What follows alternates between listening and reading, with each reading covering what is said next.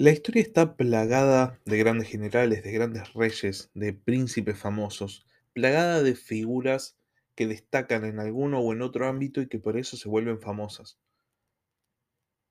Esta semana vamos a hablar sobre una persona que se volvió muy famosa, que de hecho su nombre dio lugar a una expresión eh, relacionada con las victorias militares, que fue un general muy, muy conocido en su época, pero que sorprendentemente no tuvo extraordinarios logros militares.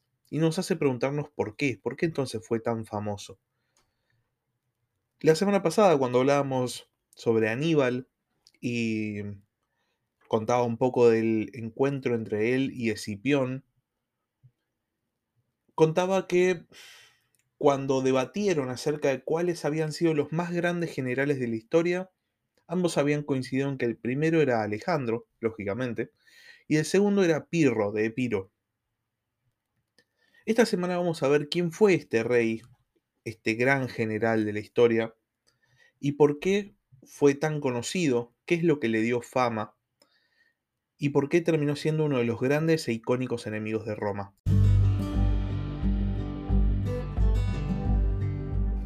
Buenas noches, sean bienvenidos una vez más a la Barba Roja de Barba Roja, un espacio para hablar sobre curiosidades de la historia.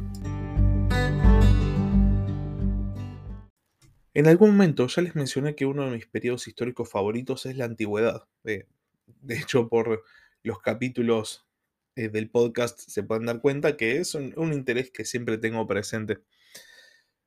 La cuestión es que cuando uno estudia historia, cuando uno está relacionado con el ámbito académico de la historia, uno termina leyendo cuestiones específicas por obligación, digamos, entonces no hay mucho espacio para, para investigar o para indagar o para ir hacia los intereses propios de cada uno.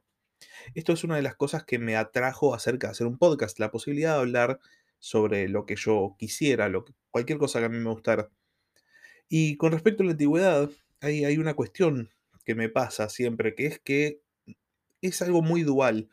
Por un lado, uno piensa en la antigüedad y piensa en la lejanía temporal, piensa en hace dos mil años, un montón de tiempo, tierras muy lejanas, eh, civilizaciones que ya no existen, pero por otro lado, la antigüedad también es muy cercana.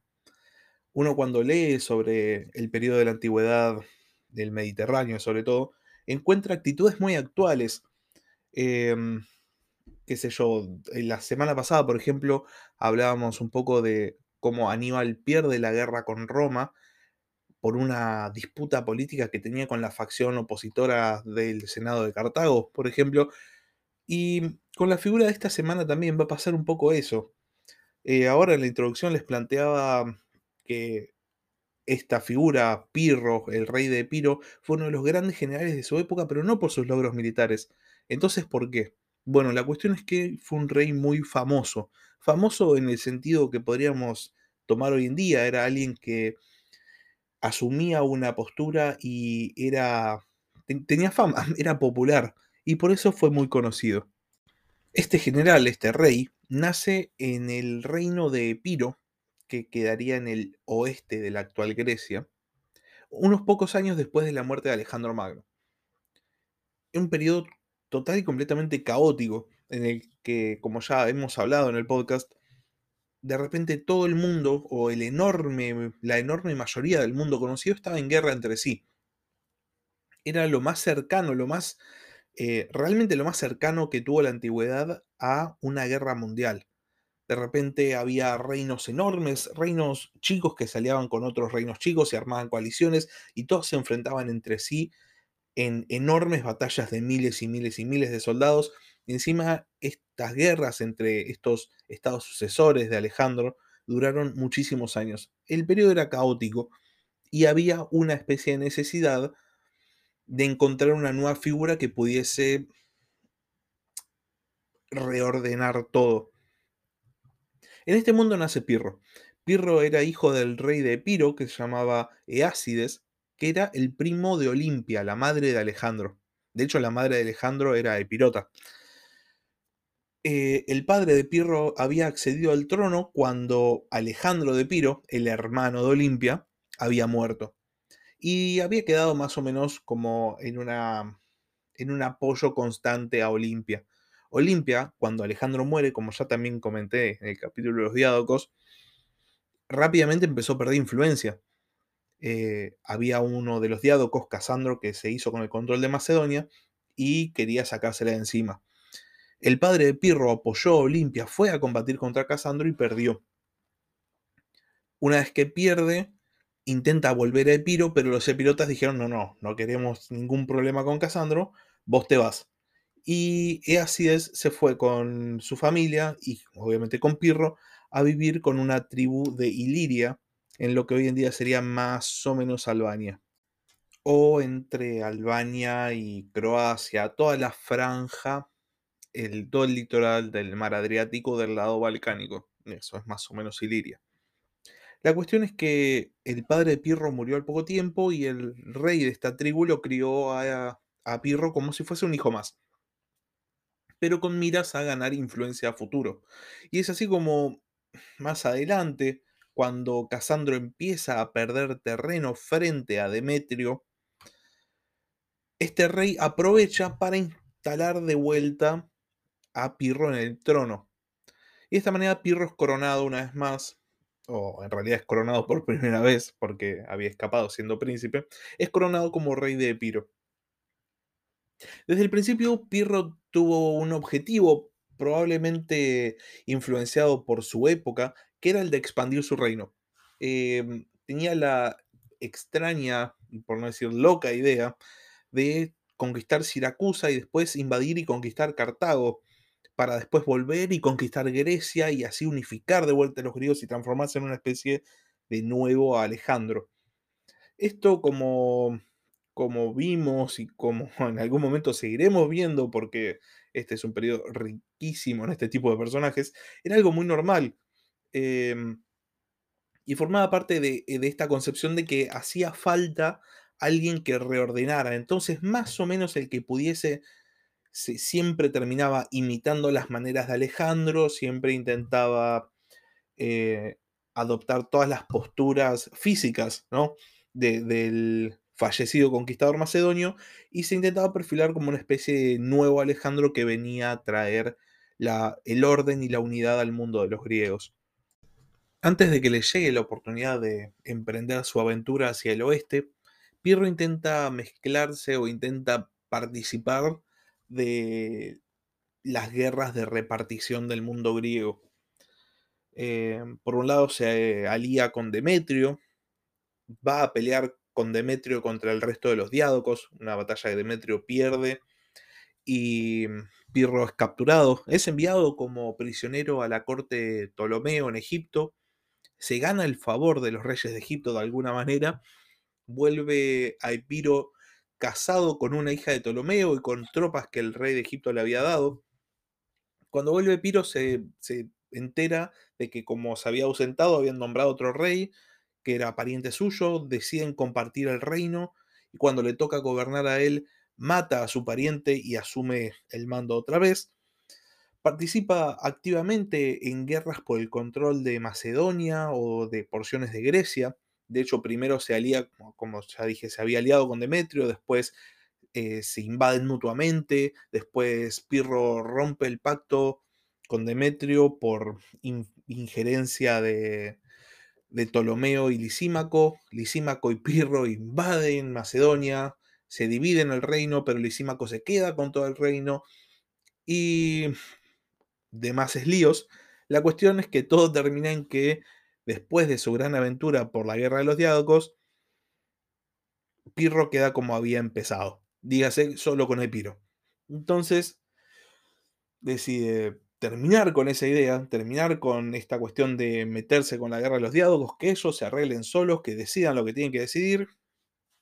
Le llega la invitación, eh, o en realidad la petición, desde Tarento, una ciudad en el sur de Italia, una ciudad griega en el sur de Italia, que necesitaba ayuda contra los romanos, Pirro dice, ya fue, levanto todo, me llevo mis tropas y me voy a pelear a Italia. Los reyes que tenía alrededor, eh, todos monarcas que habían surgido de la guerra de los diádocos, que mm, veían como Pirro había participado activamente de, estos conflictos, vieron con muy buenos ojos que Pirro decidiera irse porque, oh, bueno, nos sacamos un, un adversario de encima y financiaron de alguna manera su expedición. Le mandaron barcos, le mandaron tropas, le mandaron plata, le mandaron todo. Una especie de sí, sí, anda, el tiempo que te tengas que tomar, tómatelo, nosotros nos quedamos acá, suerte con lo tuyo. Y así Pirro junta un, ejército grande y cruza el mar rumbo, a, rumbo al sur de Italia. Y en el 281 a.C. llega a la ciudad de Tarento, esta ciudad que lo había llamado. Y se encuentra con una situación mm, un poco, podríamos decir, un poco menos desesperada de lo que se esperaba. El conflicto con los romanos existía, pero Pirro tiene el tiempo suficiente como para eh, acomodarse en la ciudad. Empieza de hecho a tratar la ciudad como si fuese su propio reino. Creo que él pensaba que los tarentinos directamente lo habían llamado para gobernar. Él se tomó las libertades qué sé yo, por ejemplo, cerró el teatro, empezó a reclutar gente, hubo quejas de los ciudadanos de Tarento, pero no le importó nada, empezó a reclutar ejército y se empezó a preparar eh, para su conflicto con los romanos. Obviamente a Roma no le causaba ninguna gracia que de repente hubiese un gobernante venido de Grecia a participar de sus propios, o de, de conflictos que consideraba en su propio territorio. Porque Roma, si bien no había conquistado todavía a Tarento y a las ciudades griegas del sur de Italia, eh, ya lo consideraba como su, patio trasero, cuando menos. Entonces los romanos se apuran a, invadir los territorios cercanos a, a Tarento, a las ciudades griegas del sur de Italia. Invaden primero una región que se llamaba Lucania, lo que hoy en día es la región de Basilicata. Eh, y empiezan a intentar forzar un conflicto directo con Pirro para no darle tiempo para prepararse mucho. Eh, la primera batalla en la cual Pirro con sus tropas se va a enfrentar a los romanos es la batalla de Heraclea y acá va a empezar una cuestión que va a ser tendencia por el resto de la guerra con los romanos. Pirro gana, gana, podríamos decir, bien, eh, pero gana por poco. Todas las victorias de Pirro van a ser por un margen muy pequeño y a duras penas pueden ser consideradas victorias. Pero más allá de que fueran por la mínima en el plano militar, sus victorias, que lo eran, tenían un efecto tremendo políticamente. Para empezar, eh, Pirro asumía toda la actitud de una especie de encarnación de Alejandro. Entonces, era un efecto moralmente devastador ver que llegaba el ejército de Pirro, porque todo el mundo relacionaba a Pirro con Alejandro y con las capacidades militares de Alejandro, y Pirro era un nuevo Alejandro que venía a restaurar el prestigio de los griegos y toda esta cuestión que ya vimos que los griegos en, esta época de la antigüedad tenían tan presentes, ¿no? Eh, y bueno, más allá de que hubiese perdido un montón de tropas, la victoria, esta victoria de Heraclea, hizo que no solo los tarentinos de repente estuviesen contentísimos de que Pirro estuviese ahí, sino que un montón de pueblos que habían sido subyugados o estaban siendo subyugados por los romanos se unieran a Pirro. Porque e, él era un tremendo, un subidón de moral. De repente tenías una especie de nuevo Alejandro que venía desde tierras lejanas a derrotar a los romanos. Y bueno, esto era tremendo políticamente. Para quienes también era tremendo políticamente, pero al revés era para los romanos que viendo cómo este nuevo Alejandro había llegado a Italia y los había derrotado en la primera batalla, se encontraron en una situación inmediatamente desesperada. Y acá también reside un poco la fama de este personaje. Los romanos se plantearon después de una sola derrota, che, nos tenemos que rendir, no podemos hacer nada, vino eh, Alejandro reencarnado, nos tenemos que rendir. De hecho, Pirro, después de esta victoria, que volvemos, fue por la mínima, manda a su mano derecha a negociar la rendición de Roma después de la primera victoria. Aníbal estuvo peleando 15 años con los romanos y a los romanos ni se les ocurrió rendirse. Bueno, después de la primera victoria, los romanos ya estaban pensando en rendirse.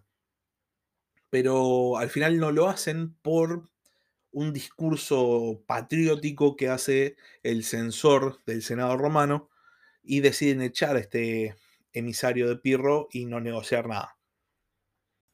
Esta negativa de los romanos a, negociar la paz eh, significaba para Pirro que el conflicto militar tenía que seguir. Y mm, quitaba la posibilidad de una, una victoria rápida y de que Pirro pudiese hacer el resto de cosas que quería hacer, que como ya charlamos, era, bueno, conquistar Sicilia, invadir Cartago y cosas por el estilo, para después volver y bla, bla, bla. Eh, viendo que, bueno, tenía que seguir el combate, Pirro se dispone de vuelta a tomar acciones que minaran la moral de los romanos y emprende un saqueo masivo. Saquea todas las tierras entre el sur de Italia, entre la Magna Grecia y Roma, con el fin de, bueno, debilitar lo más que podía la moral de los romanos, y no va a haber una nueva batalla entre romanos y, el ejército de Pirro hasta el 279 a.C., eh, dígase dos años después de que Pirro llegara a Italia. En esta batalla, que es la batalla de Asculum, también Pirro gana, y acá va a acuñar una frase que va a marcar para siempre no solo su carrera militar, sino un tipo de victoria específica. Dice algo así como, eh, otra victoria como esta y estaré vencido, dando a entender que sus victorias serán muy costosas. Y es de esta frase que Pirro, eh, que Pirro dice después de esta victoria que sale la expresión, lógicamente, victoria pírrica, refiriéndose a una victoria costosísima que a duras penas puede ser considerada como tal. Lo que obviamente no considera eh, la expresión victoria pírrica es el efecto, o sea, más allá del balance material o el balance en vidas de la batalla, el efecto político.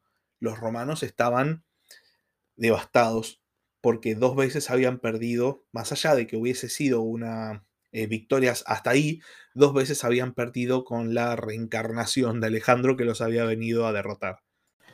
Pero obviamente Pirro iba perdiendo muchos recursos humanos, sobre todo, y era muy difícil de reponerlos rápidamente.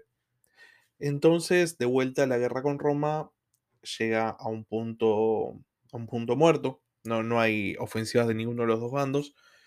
Y Pirro recibe en este momento otra invitación, en este mm, caso de dos generales de Siracusa que estaban en guerra entre ellos, para que el rey de Epiro vaya a intervenir y a solucionar este conflicto.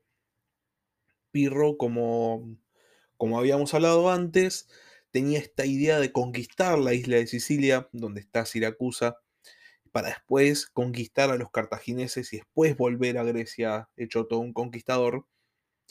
Por lo cual, siendo que recibe esta propuesta, la acepta inmediatamente. Dice, bueno, voy a cumplir con mis designios, voy a cumplir con mi misión, con lo que quiero, vamos para allá. Y para ganarse el favor de los romanos, para frenar de una vez por todas, o en realidad de una vez por el momento, la guerra libera a la enorme cantidad de prisioneros romanos que tenía sin ningún tipo de, mm, de condición. Y esto los romanos lo ven como una muestra del de el honor militar de Pirro, por lo cual le conceden una tregua. No un tratado de paz, una tregua, que se va a respetar en la medida en la cual Pirro se encuentre en Siracusa. El rey de Piro se apura a, ir a Siracusa porque esto de alguna manera respondía a esta cuestión casi profética que él había armado sobre sí mismo, ¿no? Esta cuestión de conquistar primero la isla de Sicilia, después conquistar a los cartagineses y volver a Grecia hecho todo un nuevo Alejandro. Deja una guarnición en Tarento, que prácticamente, volvemos, la, consideraba suya, y se dispone a cruzar el, el mar para llegar justamente a la isla de Sicilia, a la ciudad de Siracusa. Una vez que llega, soluciona muy rápidamente el, conflicto civil que había entre las diversas partes en Siracusa y empieza a administrar una vez más la ciudad como si fuese ya parte de su reino. Eh, se tomaba estas invitaciones no como una invitación o una petición de ayuda, sino como una invitación a reinar.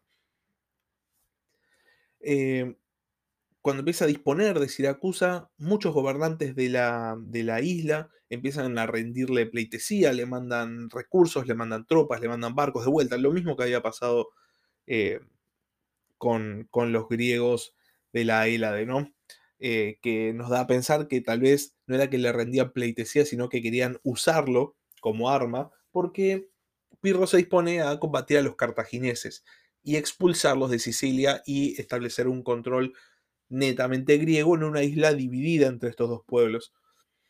Eh, bueno, rápidamente Pirro empieza a combatir a los cartagineses, gana una serie de batallas, pero al intentar asediar la capital cartaginesa de la isla es rechazado. Y una vez que Pirro tiene su primera derrota en Sicilia, los griegos sicilianos deciden que en realidad tal vez no es una gran idea que se quede ahí y empiezan a intentar que se vaya. Eh, Pirro se va a dar cuenta de esto, eh, si bien intenta restablecer el orden con lo que podríamos decir que es mano dura, se da cuenta que su, situación es insostenible en esta isla porque todos los recursos de los cuales dispone son recursos que les otorgan en la isla misma y nuevamente recibe una petición de ayuda de Tarento y decide volver. Se dice que casi en una cuestión profética, cuando Pirro se estaba alejando pues, del puerto de Siracusa, mira la isla de Sicilia y dice qué campo de batalla que le dejamos a los cartagineses y a los romanos, como previendo la Primera Guerra Púnica que se iba a desatar en unos años. A diferencia de, de, la ida a Sicilia o de la llegada a Italia, la vuelta a Italia va a ser un poco complicada. Los cartagineses, que para este momento todavía son una gran potencia naval, van a hostigar a la flota de Pirro, que termina perdiendo unos cuantos barcos y llega a Tarento con eh, menos ejército del que debería haber llegado. Y de vuelta la situación de Tarento no era tan terrible como se planteaba. De vuelta podría haber esperado tal vez un poco más, pero esta vez eh, los romanos que ya habían aprendido un poco su lección, deciden volver a invadir, pero en vez de presentarle batalla deciden esperarlo y básicamente provocarlo. Em, los romanos adoptan una posición defensiva, de hecho va a haber una sola batalla en este nuevo conflicto, adoptan una posición defensiva y Pirro, confiado ya por las victorias que había conseguido antes, decide que en vez de pelear en campo abierto, cosa que tampoco los romanos querían, va a atacar el campamento romano de noche. Y acá va a venir el gran error de la carrera militar de Pirro que va a terminar con él volviendo a Grecia. Para atacar de noche, lógicamente, eh, se, necesita, o sea, se, requiere o se intenta conseguir un factor sorpresa y se requiere eh, que todo esté bien calculado. La cuestión es que las tropas de Pirro salen de noche, pero llegan al campamento romano de día y llegan cansadas. Los romanos, que se estaban despertando porque ya era de día, ven a las tropas de Pirro llegar y los rechazan. Y viendo que habían rechazado una parte grande de su ejército, de, su ejército la avanzada, los romanos deciden presentarle batalla a Pirro, o sea, perseguir a las tropas, y atacan directamente al rey de Piro, el cual pierde. De hecho, pierde porque eh, los elefantes de su ejército, porque para este momento los ejércitos griegos usaban mucho elefantes, los elefantes de su ejército básicamente se ponen muy nerviosos, se dan vuelta y atacan a sus propios aliados, podríamos decirlo. Y así Pirro queda prácticamente sin ejército, vuelve a Tarento eh, con unos pocos jinetes, dicen las crónicas. Básicamente perdió la gran mayoría de sus tropas en lo que se conoció como la batalla de Benevento. Esta victoria romana termina por, eh, obviamente, inclinar la balanza hacia el lado vencedor, eh, y Roma logra imponer sus términos, dando fin a la guerra entre Pirro y Roma. Pirro vuelve, vuelve a Epiro, vuelve sin tropas, vuelve sin plata, vuelve bastante quebrado, vuelve, digamos, habiendo fracasado en su, en su aventura, porque casi esto es una aventura, y se encuentra con un reino que había sido saqueado en su ausencia, eh, todo bastante caótico y como necesitaba plata, decide que él también va a saquear para conseguir la plata que necesita. Y se dispone a saquear Macedonia, que de vuelta era un reino, o sea, estaba al lado de Piro, era vecino. Eh, en Macedonia en este momento reinaba Antígono, Antígono II. Em, y cuando Pirro entra, se encuentra con el ejército de Antígono, al cual embosca, y lo que inicialmente era una, mm, una expedición de saqueo para conseguir fondos para poder después plantearse cuál iba a ser el futuro, termina siendo eh, una expedición totalmente exitosa, porque la falange de, Antígono, al ver a Pirro de vuelta evocando esta imagen alejandrina, decide desertar y nombrarlo a Pirro como rey. Y Pirro de, de repente se encuentra con una racha de suerte que no tenía desde hace un montón de años y de repente se había transformado por segunda vez en rey de Macedonia. Para este momento Grecia era también de vuelta, una vez más era un caos. Eh, estaba todo dividido entre gente que apoyaba a la dinastía de Antígono, de este rey depuesto de Macedonia, y gente que apoyaba a Pirro y otras ciudades que querían ser independientes, y había un montón de gente peleando entre sí. Eh, Pirro se plantea que, bueno, tal vez es un buen momento para conseguir la hegemonía sobre Grecia y cumplir, si bien no con la conquista de Sicilia y la conquista de Cartago, pero cumplir con este designio autoimpuesto. Entonces decide que lo mejor que puede hacer para empezar este camino es atacar a Esparta, porque, porque sí. Em, se dice que ataca por sorpresa a Esparta y los espartanos le recriminan, le mandan delegados que le, recriminan esta, esta situación.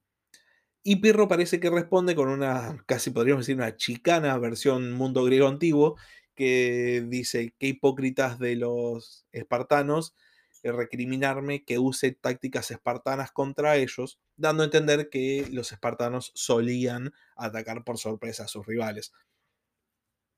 En sí, hay fuentes que dicen que el ataque tiene éxito, eh, enalteciendo la figura de Pirro. Hay otras fuentes que dicen que los espartanos armaron a viejos, mujeres, niños y derrotaron a los, al ejército de Pirota. Eh, pero no va a tener mucha importancia porque en sí esta victoria no habría significado mucho. El mundo griego de vuelta estaba indeciso de que quería y todos estaban buscando una manera de salir de este conflicto. La última acción militar importante que va, que va a tener a Pirro como protagonista va a ser en la ciudad de Argos, donde había otro de estos conflictos civiles, conflictos de facciones. Por un lado estaba el gobierno, que era pro Antígono, este depuesto rey de Macedonia, pero que seguía controlando muchísima parte de, de Grecia. Por otro lado, había otra facción de nobles, que son los que lo invitan a Pirro, que eran justamente pro Epiro, querían que Pirro gobernase esta ciudad. Y por otro lado, había otra facción que en realidad no quería ni Antígono ni a Pirro, quería ser una ciudad independiente. La cuestión es que estos nobles de, Argos invitan a Pirro a que invada la ciudad y le abren la puerta. Pero ¿qué pasa? Por otro lado, el gobierno pro-antígono llama a tropas eh, a que tome la ciudad. Y por otro lado también, porque ¿por qué no? Había una, un contingente de espartanos que estaba persiguiendo a Pirro para vengarse por la invasión, la invasión por sorpresa de Esparta. La cuestión es que estos tres ejércitos entran a Argos, se encuentran y se arma tremendo combate. En este combate, eh, Pirro va a terminar muriendo de una forma que es casi anecdótica em, y que le pone el broche de oro a la carrera de este paradójico rey.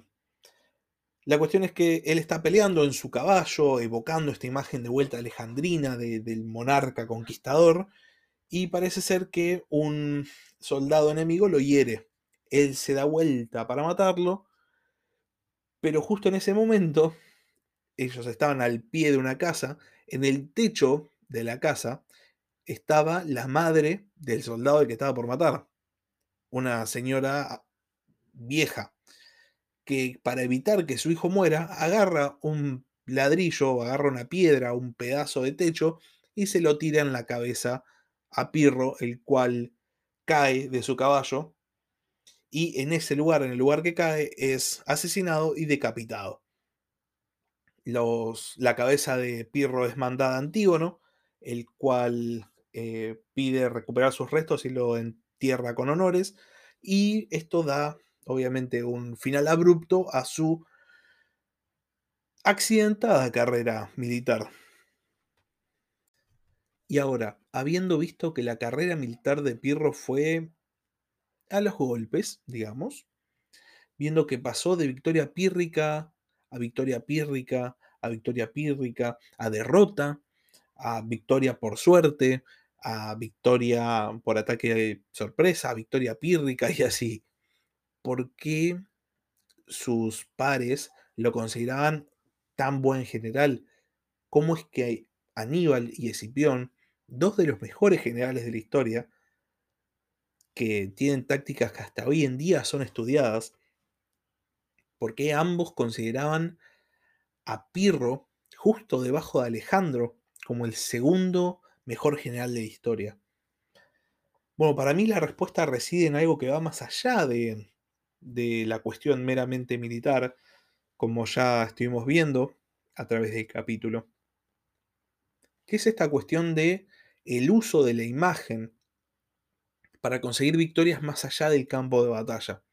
Pirro es dentro de todos estos gobernantes helenísticos, eh, dentro de todos estos sucesores y diádocos, eh, es probablemente el que mejor usó la imagen de Alejandro para sus propios fines. Las victorias eran hasta ahí, pero él las usaba de manera política. En esto podemos decir que era contrario a Aníbal, ¿no? Esta cuestión que hablábamos la semana pasada de que eh, Aníbal decía, de Aníbal decían que él sabía cómo conseguir la victoria, pero no sabía cómo utilizarla. Bueno, Pirro tal vez no sabía tanto cómo conseguir la victoria, o la conseguía hasta ahí, pero definitivamente sabía cómo utilizarla y sabía cómo presentarse a sí mismo. Fue más el terror por su semejanza a Alejandro que el terror por sus aptitudes militares, y esto le consiguió muchísimos éxitos, desde victorias y desde conseguir desmoralizar a sus rivales hasta le consiguió reinos enteros. Y es por esto que posiblemente sea el gobernante que mayor provecho pudo sacarle a esta época turbulenta después de la muerte de Alejandro.